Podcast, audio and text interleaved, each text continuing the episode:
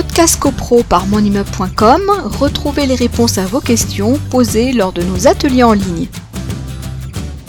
Vous avez également le cas de la démission euh, du syndic. Alors là, c'est beaucoup plus soudain. C'est en cours d'exercice. Donc, euh, si un syndic démissionne, c'est qu'il s'est passé quelque chose que lui considère en tout cas comme l'empêchant tout de suite euh, d'exercer ses fonctions de syndic. Et eh bien là, vous allez vous référer toujours à l'article 18.8 en chiffre romain de la loi de 65, où qui nous dit le contrat de syndic peut être résilié par une partie en cas d'inexécution euh, grave, euh, suffisamment grave de l'autre partie.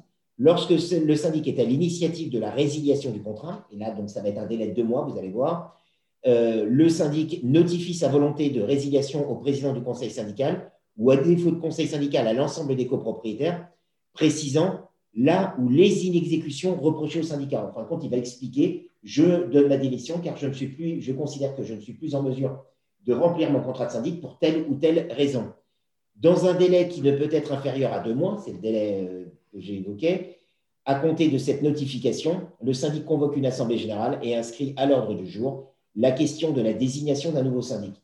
Là encore, c'est pour permettre aux copropriétaires de se retourner et d'avoir le temps de consulter des syndics pour euh, pourvoir au fait que le syndic en exercice ne souhaite pas poursuivre euh, son mandat.